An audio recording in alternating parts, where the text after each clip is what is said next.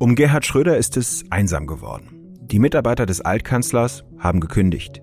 Seine bisherigen Geschäftspartner beenden das Verhältnis mit ihm. In der SPD wird offen über den Parteiausschluss diskutiert, weil Schröder seine Geschäftsbeziehungen zu Russland nicht beenden will. Er will weiter für die Staatskonzerne Gazprom und Rosneft arbeiten, die auch den Krieg von Wladimir Putin mitfinanzieren. Warum? Und welche Chancen hat ein Parteiausschlussverfahren? Darüber spreche ich heute im FAZ-Podcast für Deutschland mit SPD-Politikern. Einer von ihnen ist Axel Schäfer, Schröders Büronachbar in Berlin. Die beiden kennen sich schon lange. Vorher aber sprechen wir mit dem Vorsitzenden des Auswärtigen Ausschusses im Bundestag, Michael Roth, auch ein Sozialdemokrat, über eine mögliche diplomatische Lösung des Ukraine-Konfliktes und über die neue deutsche Außen- und Sicherheitspolitik. Unser FAZ-Korrespondent Konrad Schuller, der gerade im Westen der Ukraine ist, schildert die Lage dort. Damit willkommen beim FAZ-Podcast für Deutschland. Ich bin Timo Steppert. Heute ist Donnerstag, der 3. März 2022, der achte Tag des Angriffskrieges von Russland auf die Ukraine.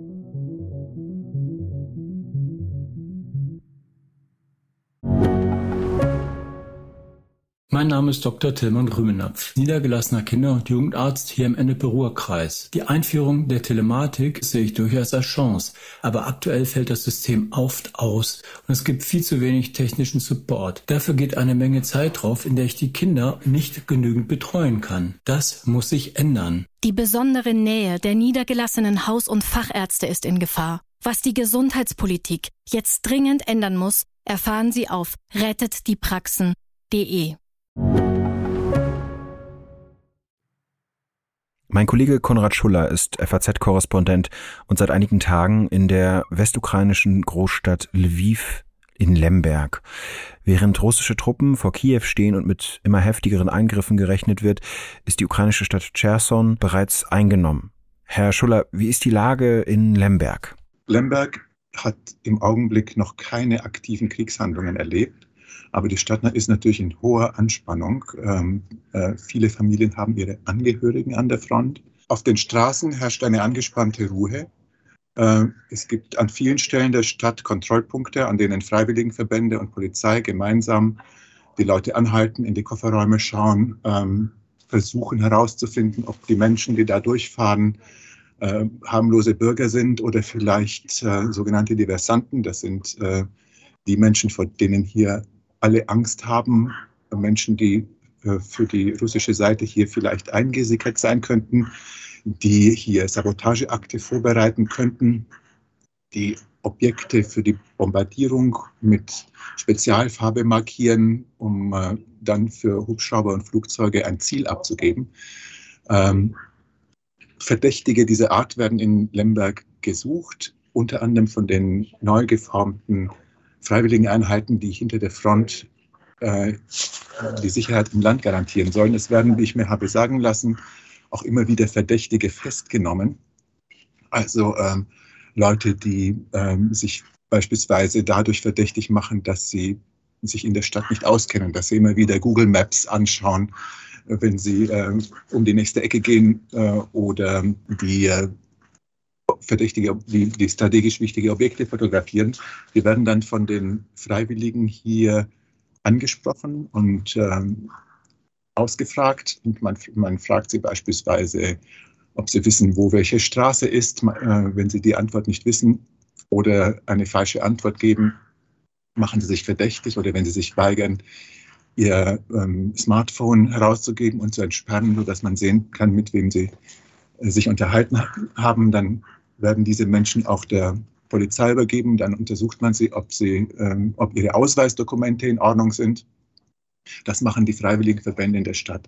Eine andere sehr dramatische Erscheinung ist, dass, äh, ist, dass hier ein, einer der Stauungspunkte für die, äh, für die Flüchtlingsbewegung in Richtung Westen ist. Äh, von Lemberg aus fahren Züge nach Polen. Die Grenze ist relativ nah. Mhm. Äh, man fährt in normalen Friedenszeiten nur wenige Stunden bis äh, auf die polnische Seite. Im Augenblick aber ist der ähm, Bahnhof ein reines Chaos. Die Menschen ähm, tauen sich in den, in den Hallen und auf den Vorplätzen Helfer haben Zelte aufgebaut, verteilen ähm, ähm, Suppe und belegte Brote mhm. und ähm, warme Sachen und äh, ähm, versuchen mit diesen nervösen und verzweifelten Menschen, so gut es geht, ähm, zurechtzukommen, ihnen beizustehen. Die Versorgungslage in der Stadt ist ähm, nicht schlecht. Es hat in den ersten Tagen Hamsterkäufe gegeben, in den ersten Tagen des Überfalls, aber mittlerweile haben die Menschen sich anscheinend eingedeckt mit dem, was sie so brauchen. Es gab anfangs Schlangen an, äh, an den Apotheken vor allem. Äh, es gab ähm, leere Brotregale, leere Nudelregale. Das hat sich aber mittlerweile gelegt. Und jetzt gibt es noch Schlangen an den Waffenläden, weil die ähm, Regierung die Menschen zu den Waffen gerufen hat. Wer vom Staat keine Waffe bekommt, weil nicht genug Waffen da sind, darf sich in einem verkürzten Verfahren einen Waffenschein besorgen und wenn er das Geld dazu hat, im Waffenladen ein Gewehr oder eine Pistole kaufen. Und es gibt dicke Menschentrauben vor den Waffenläden und vor den Schießständen. Und es gibt auch ähm, dicke Menschentrauben vor dem Kriegskommissariat, wo man sich zu den verschiedenen Arten von Freiwilligenverbänden melden kann. Mhm. Man sieht in Lemberg buchstäblich niemanden, der nicht auf der Seite der Ukraine steht. Man sieht niemanden, der, dem, äh, der daran zweifelt, dass der Widerstand gegen, den Putin, gegen Putins Angriff Sinn hat und dass der Widerstand letztlich auch erfolgreich sein wird. Die Leute glauben daran, dass Russland trotz seiner großen numerischen Überlegenheit diesen Krieg nicht gewinnen kann, weil die Ukrainer motiviert sind. Das, äh, das sieht man überall. Das sieht man, wenn man in, in, während, der Bomben, während der Bombenalarme in den Luftschutzkellern sich mit den Menschen unterhält, dass keiner sich keiner irgendwelche Zweifel daran, daran hat, dass die Ukraine am Ende trotz ihrer scheinbar aussichtslosen Lage diesen Krieg gewinnen wird. Hm. Das heißt, wie viel bekommen Sie, bekommen die Menschen in Lemberg davon mit, von dem Kriegsgeschehen, was es zum Beispiel in Städten wie Mariupol oder Kharkiv gibt? Die Menschen verfolgen natürlich gebannt, was auf den, äh, was im Fernsehen, in den sozialen Medien kommt. Sie haben, die meisten haben auch einen äh, Bombenalarmmelder auf ihre Handys geladen, sodass es nicht nur die, die Sirenen, sondern auch ihr eigenes Handy ist, das sie dann alarmiert. Sie, sie wissen immer sofort, wo was eingeschlagen hat. Und viele von ihnen haben ihre Familienangehörigen auch an der Front im Osten. Das ist dann so, dass äh, wenn zum Beispiel der Sohn einer Familie, der Bruder einer, von, von einer, einer Frau eingezogen worden ist, ähm, dann darf er der Familie nicht sagen, wo er gerade steht. Mhm. Er darf auch nur telefonieren, weil das alles militärische Geheimnisse sind und dem, ähm, dem, dem russischen Angreifer ähm, Aufschluss geben würde, wo welche Einheiten stationiert sind. Das heißt, viele Menschen sind, hier sind von dem Krieg direkt betroffen, auch wenn der Krieg noch nicht konkret hier angekommen ist, weil sie um ihre Frauen und Männer fürchten, die als Soldatinnen und Soldaten ähm, kämpfen. Sie haben auch mit Flüchtlingen gesprochen. Was haben die Ihnen erzählt? Wie, wie geht es denen gerade? Ähm, die, die, Flüchtlinge haben das große Problem, dass, sie, ähm, dass die Familien getrennt werden. Unter dem ähm, jetzigen Kriegszustand dürfen Männer das Land nicht verlassen. Männer zwischen 18 und 60 unterliegen der, der Mobilmachung. Und Frauen und Familien müssen sich entscheiden, wenn, wenn jemand seine Frau und seine Kinder oder ältere Leute in Sicherheit bringen will, müssen sie sich entscheiden, ob sie sich trennen oder zusammenbleiben wollen. Das gibt dann manchmal, hm. nicht manchmal, sondern sehr oft sehr schlimme und, trau und traurige Szenen an den Bahnhöfen, an den Kontrollpunkten.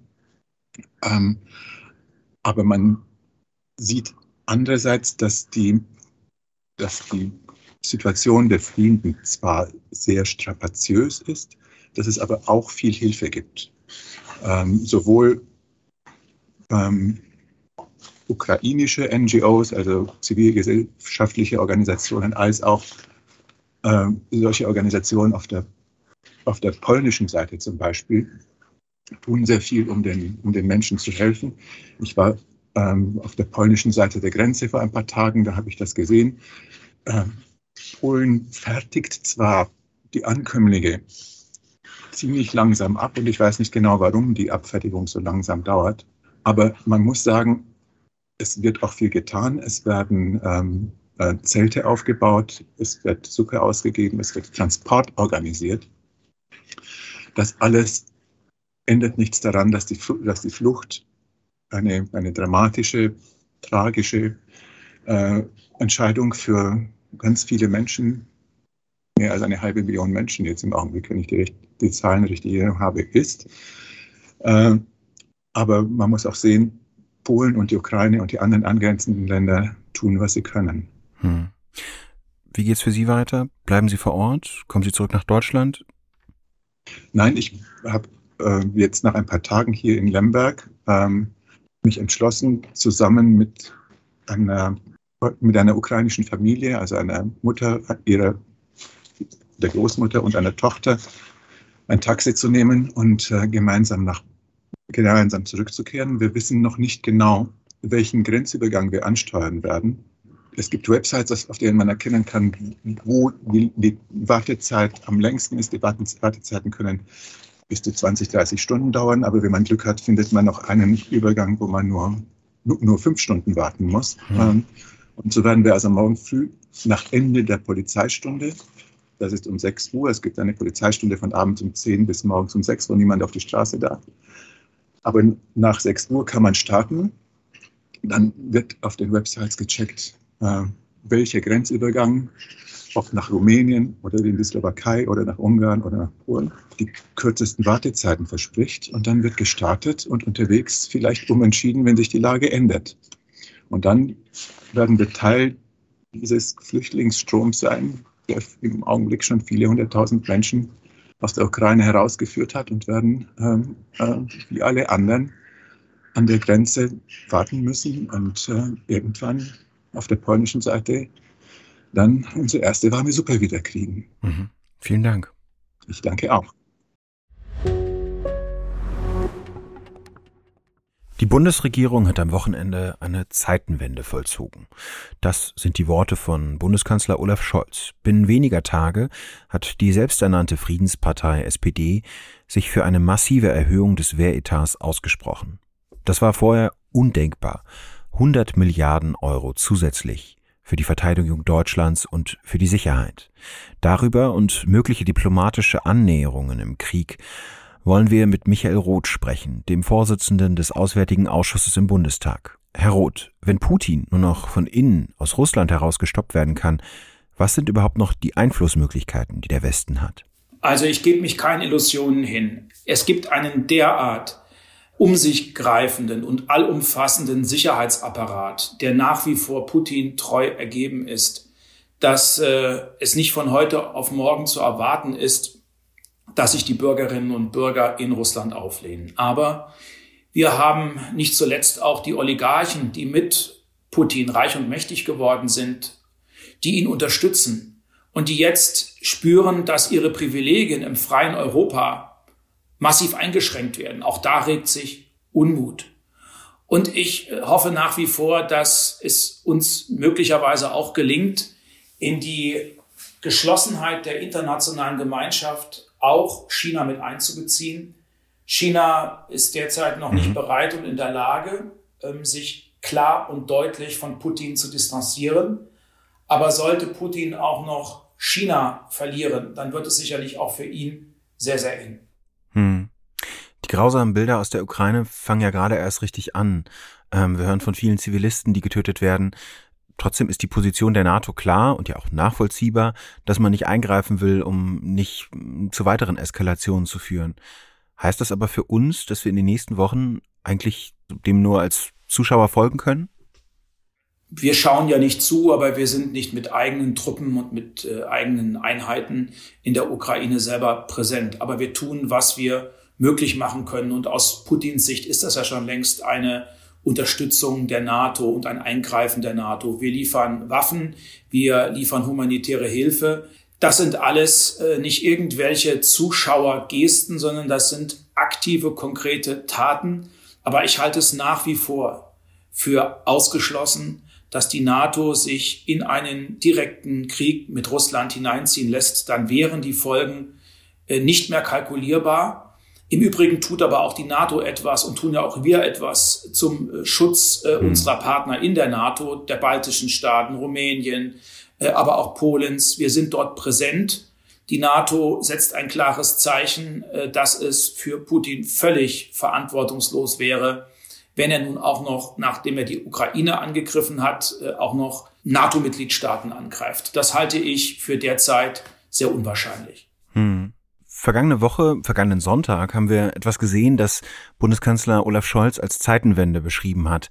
Ein gigantisches Sondervermögen für die Bundeswehr, die eigentlich als ja ziemlich ausgehöhlte Truppe gilt. In den Tagen davor haben auch einige SPD-Politiker, Ralf Mützenich zum Beispiel, sich noch eher skeptisch gezeigt, was den großen Aufwuchs des Bundeswehretats betraf. Was hat sich in Ihrer Partei verändert, dass man, tja, diese Zeitenwende in der Außen- und Sicherheitspolitik so entschieden eingeleitet hat? Die Realität hat sich verändert. Wir erleben derzeit einen verheerenden, furchtbaren Krieg. Und es stellt sich eine Frage. Wie können sich liberale Demokratien offene Gesellschaften wehren, verteidigen und schützen gegen Autoritarismus, der auch zum Mittel des Krieges greift. Es geht hier auch um den Schutz der Bürgerinnen und Bürger. Es geht um den Schutz unserer Partner in der EU und in der NATO und all derjenigen, denen wir uns verbunden fühlen. Dass das nicht ohne Militär geht und ohne eine gut ausgestattete Armee sollte außer Zweifel stehen. Und dass wir darum ringen, halte ich in einer Gesellschaft, die aus ihrer Geschichte heraus eine große Skepsis gegenüber militärischen Mitteln hegt, für nachvollziehbar und auch für verständlich. Umso wichtiger ist klare politische Führung, gute Argumente, warum man das jetzt auch tut. Und ich habe den Eindruck, dass gerade der Bundeskanzler am vergangenen Sonntag vor dem Parlament nicht nur Führung gezeigt hat, sondern er hat auch mit guten Argumenten die Bürgerinnen und Bürger auf diesen schwierigen aber notwendigen Weg mitnehmen können. Und dahingehend ist die SPD wie so oft nur ein Spiegel unserer Gesellschaft. Hm. Aus der grünen Jugend gab es schon relativ rasch Widerspruch. Jetzt ist es wohl auch so, dass das Forum Demokratische Linke eine, einen kritischen Brief äh, auf den Weg gebracht hat und das Sondervermögen nicht unterstützen möchte.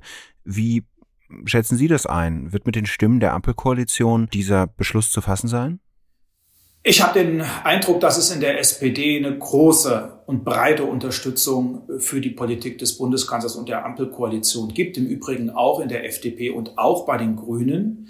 Die Diskussion halte ich im Übrigen für selbstverständlich. Es scheint da aber auch Missverständnisse zu geben. So nach dem Motto, jetzt gebt ihr das ganze Geld äh, für Verteidigung und Sicherheit aus, aber weniger Geld für Klimaschutz oder für den gesellschaftlichen und sozialen Zusammenhalt. Und auch das hat ja Olaf Scholz sehr deutlich zum Ausdruck gebracht.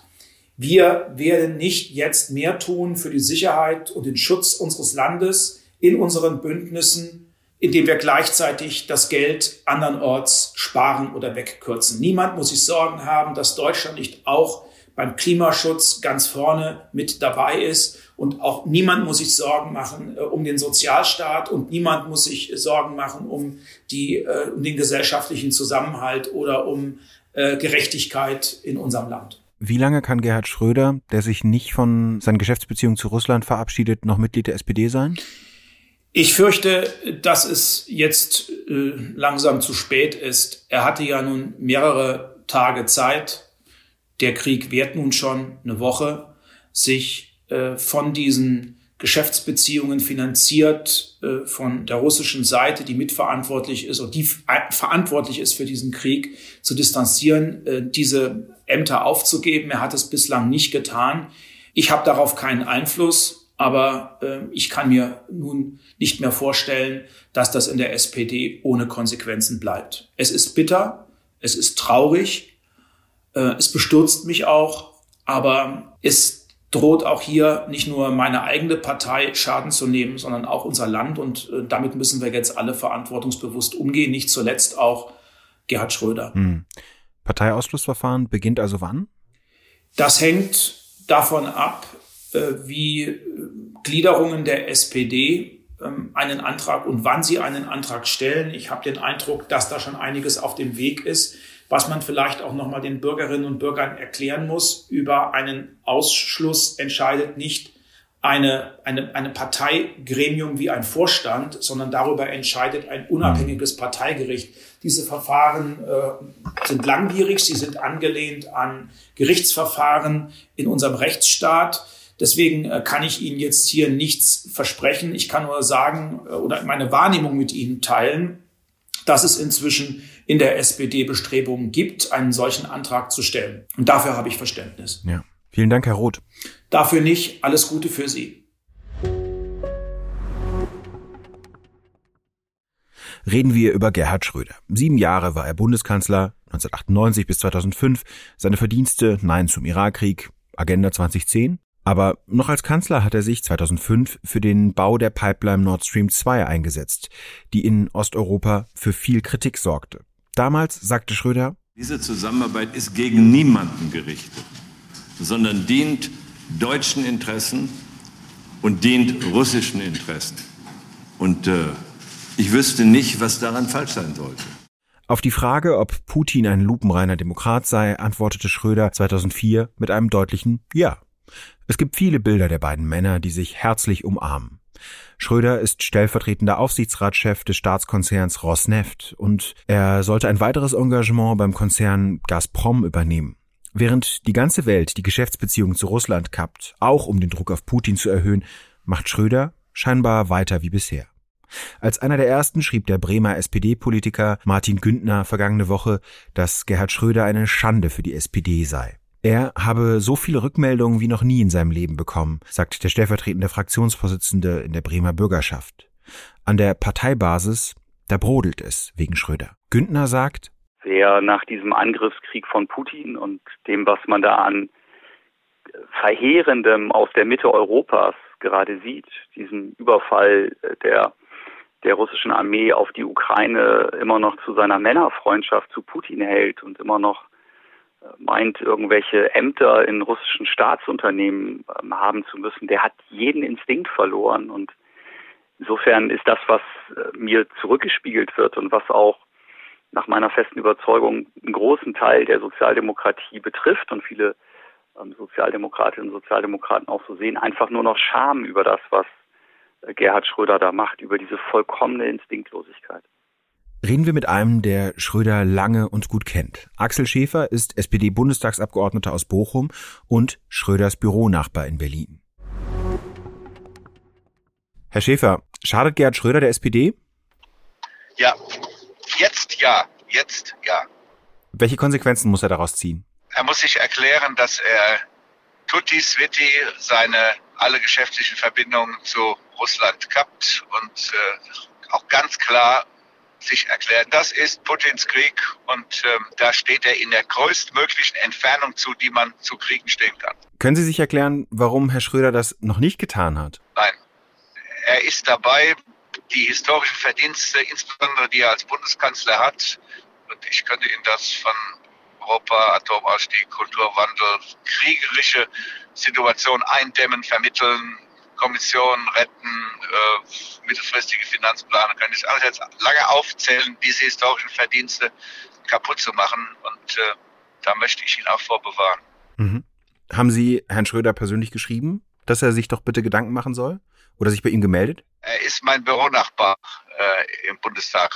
Äh, eine, eine zufällige räumliche Konstellation. Und äh, ich würde so etwas persönlich ansprechen, aber ich habe ihn auch über sein Büro nicht erreicht. Seine Mitarbeiter haben inzwischen auch gekündigt. Das habe ich so gehört, das habe ich aber, als ich angerufen habe, war das noch nicht der Fall. Hm. Ich hatte auch sofort in seinem, über sein Büro versucht, ihn zu erreichen. Herr Klingbeil hat ja bei der Bundestagsfraktionssitzung gesagt, die Uhr tickt. Sie hatten es ja auch angesprochen, dass es viele in der SPD beschäftigt. Wie lange sollte denn die Uhr ticken oder wann schlägt die Stunde für Gerhard Schröder? Ich habe aus, auf eine SPD-Friedens- und Solidaritätskundgebung der Ukraine schon in der letzten Woche öffentlich als einer der ersten gefordert, dass äh, Gerd Schröder alle seine wirtschaftlichen Beziehungen beenden soll. Und ähm, was das mit der tickenden Uhr anbelangt, da müssen Sie Lars Klingbeil fragen. Ich, ich kann das äh, nicht seriös beantworten. Das ist auch bei mir nur Spekulation. Aber bedeutet es, wenn er zum Beispiel bis Ende der Woche nicht sich davon distanziert hat. Seine Beratertätigkeiten für Ringier oder für andere Unternehmen äh, sind inzwischen aufgegeben, weil Herr Schröder sich nicht trennen will und sich deswegen die äh, Unternehmen von ihm trennen. Bedeutet das auch, dass die SPD sich von ihm trennen muss? Ich bin mir nicht sicher, ob wir dafür rechtliche Handhaben haben. Ich habe das Ausschussverfahren gegen Wolfgang Clement, der kam aus Bochum und gegen Thilo Sarrazin noch beide gut in Erinnerung.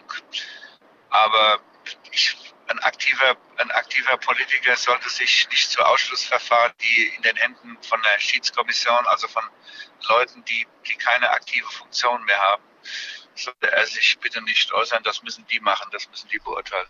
Hm. Ich kann nur sagen, er ist fast 60 Jahre SPD-Mitglied, sein ganzes Leben und äh, er sollte wissen, er ist das geworden, nur weil er in der SPD war und viele Fähigkeiten hat. Und zwar genau in dieser Reihenfolge. Mit seinen vielen Fähigkeiten ohne SPD wäre er das nie geworden, was er geworden ist. Hm. Haben Sie eine Erklärung dafür, warum Herr Schröder da so wenig Einsehen hat und auch so wenig darüber nachdenkt, welchen Schaden und welchen Ärger er seiner Partei, der SPD, äh, verursacht? Ich bin an der Stelle ratlos. Ich kenne ihn ja nun wirklich sehr lange und ich habe ihn in vielen unterstützt. Ich habe ihm aber auch schon als Bundeskanzler ab und zu widersprochen, auch offen widersprochen. Aber ähm, ich verstehe es nicht. Ich kann mir manches nicht erklären. Aber woran liegt es? Ich meine, das ist ja auch schon vorher war es ja, sagen wir mal, eine Tätigkeit, die man durchaus als problematisch beschreiben konnte. Also sich in dieser Zeit für äh, Gazprom äh, für eine wichtige Position aufstellen zu lassen, für Rosneft als stellvertretender äh, Aufsichtsratsvorsitzender. Woher kommt die Instinktlosigkeit von jemandem, der als Bundeskanzler unbenommen große Erfolge vorzuweisen hat? Es ist ja immer so, dass sich dass sich Menschen verändern und äh, das, gerade deshalb kann man sich manches nicht erklären. Hm. Ich weiß es nicht, welche Adjektive man, man verwendet. Ich werde in diesem Jahr 70, deshalb werde ich das Adjektiv äh, altersstarrsinnig äh, nicht in den Mund nehmen. Ja, oder gerade recht dann, oder? Also ich als jüngerer Mensch würde jetzt niemals sagen, dass jemand altersstarrsinnig ist, aber ja, wenn man... Ich weiß es nicht, ich kann es mir nicht... Ich habe so, ich habe so oft mit ihm diskutiert. Ich habe auch, ich habe auch seine, seine, seine jetzige Frau erlebt. Ich hatte auch seine ich hatte auch Doris Schröder-Köpf, mit der ich immer gut auskam, erlebt und mit der anderen, das ist auch alles okay. Und ich, es gibt manchmal Dinge, wo, wo wie sich Menschen entwickeln, wo man was nicht versteht. Hm. Das ist der Punkt, wo man, das ist fast so, um mal einen Vergleich ohne das gleichzusetzen, mal zu gebrauchen. Das ist fast so, wenn man Menschen immer ein gutes Verhältnis hat und jetzt beim Thema Impfung die Sachen erzählen, die man nicht mehr nachvollziehen. So ähnlich ist das. Okay, Herr Schröder so eine Art Impfskeptiker der, der, des Ukraine-Kriegs. Das haben Sie jetzt gesagt. Ich möchte gern, dass er nächstes Jahr sein 60-jähriges Jubiläum als SPD-Mitglied feiert. Wer kann denn jetzt überhaupt noch auf Herrn Schröder einwirken? Haben Sie da eine Ahnung, wer aus der Partei Lars Klingbeil hat ja eigentlich ein gutes Verhältnis zu ihm, wie man, wie man hört. Man kann nur hoffen, dass äh, die Partner oder Frauen oder Männer, mit denen man zusammenlebt, dass die guten Einfluss haben. Ansonsten ist das schwer. Ich weiß nicht. Also der Fall, es ist eine, es ist schon eigentlich die Kategorie Ratlosigkeit. Hm. Okay. Vielen Dank. Ja, okay.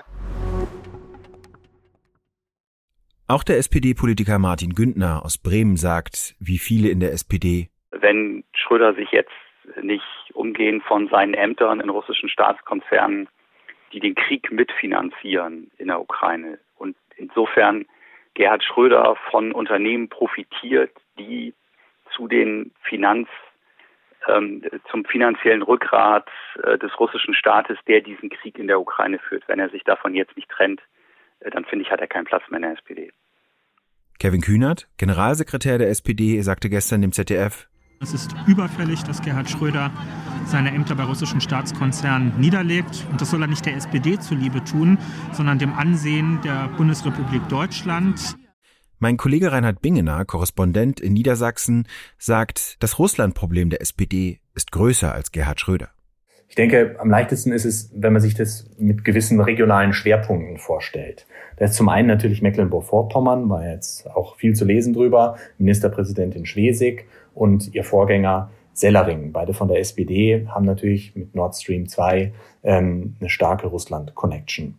Daneben auch der frühere brandenburgische Ministerpräsident Platzek, ähm, ja auch sich sehr stark für diese ganzen Russland-Themen engagierte. Und dann natürlich Niedersachsen und dort besonders die SPD in der Region Hannover, wo eben auch Gerhard Schröder herkommt. Ähm, ich nenne vielleicht mal ein paar Namen, die da, die da wichtig sind. Also aus meiner Sicht eine wichtige Figur ist ähm, Heino Wiese. Äh, Wiese war äh, lange Landesgeschäftsführer der niedersächsischen SPD. Das ist eine ganz wichtige Position. Später war er Bundestagsabgeordneter, als solcher auch ein paar Jahre Chef von Lars Klingbeil, also dem heutigen SPD-Bundesvorsitzenden. Und nach seiner politischen Zeit hm, wurde Wiese russischer Honorarkonsul und gründete die Firma Wiese Consult, die ganz viel in Russland ähm, tätig ist, aber auch ähm, Türkei und Aserbaidschan. Und Wiese hat ähm, als Geschäftsführer damals die Wahlkämpfe für Gerhard Schröder in Niedersachsen organisiert und hat darüber natürlich eigentlich Drähte zu ganz vielen älteren SPD-Politikern in Niedersachsen. Und Wiese hat uns einmal erzählt, wie er früher mit Stefan Weil, dem heutigen Ministerpräsidenten, fröhliche Abende in Hannover verbrachte. Ähm, dann ist noch zu nennen Schröders Ex-Frau, Doris Schröder-Köpf, ähm, ist natürlich getrennt von Gerhard Schröder, trotz der Trennung weiter ähm, an ihrer Putin-Nähe festgehalten. Also es gibt da von 2017, kurz vor der Landtagswahl damals, ein Interview mit Sputnik, einem russischen Propagandamedium, was erst gestern von der EU verboten wurde, ähm, in denen sie sich wirklich sehr ergeben. Also es sind im Rückblick, muss man sagen, wirklich peinliche Zitate ähm, über Wladimir Putin. Und das ist auch nicht der einzige Fall. Es gibt da eine ganze Reihe vor mir liegt zum Beispiel ein Artikel aus der Bunden ähm, von 2007, schöne lange Bilderstrecke, Lady-Gipfel in Moskau war die Überschrift. Also man könnte die Reihe fortsetzen und es gibt inzwischen auch erste Rücktrittsforderungen an sie. Niedersachsens Ministerpräsident Stefan Weil sah bislang keinen Grund zur kritischen Selbstreflexion der niedersächsischen SPD. Der Bremer SPD-Politiker Martin Güntner sagt hingegen, Es ist aus meiner Sicht so, dass ähm, man sich insgesamt damit beschäftigen muss, welche sehr naive Sichtweise wir äh, auch in der SPD in den vergangenen Jahren, spätestens seit dem äh, Krieg zwischen Russland und Georgien, ähm, auf Russland gehabt haben und auf Entwicklungen in Russland gehabt haben, äh, die davon geprägt gewesen sind, immer wieder zu entschuldigen, begründen, zu erklären, warum das, was Russland an äh, militärischer Aggression auf der einen Seite, was Russland aber auch ähm, an Desinformationsaggression in Europa ähm, auf der anderen Seite äh, gemacht hat. Und ähm, von daher wird es auch in der Zukunft darauf ankommen, dass die SPD sich damit intensiv beschäftigt, wie es zu diesen ähm, krassen Fehleinschätzungen kommen konnte und äh, welche Schlüsse man dann auch entsprechend daraus zieht.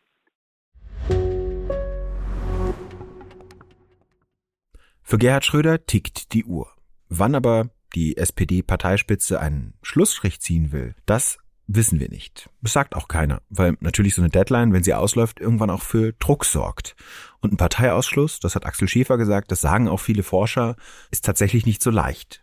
Über die Lage in der Ukraine halten Sie meine Kolleginnen und Kollegen von FAZ.net auf dem Laufenden. Wenn Sie Kritik oder Anmerkungen zum Podcast haben, schreiben Sie uns an podcast.faz.de und wir freuen uns über eine Bewertung im Podcast-Player Ihres Vertrauens. Das war's für heute. Ciao.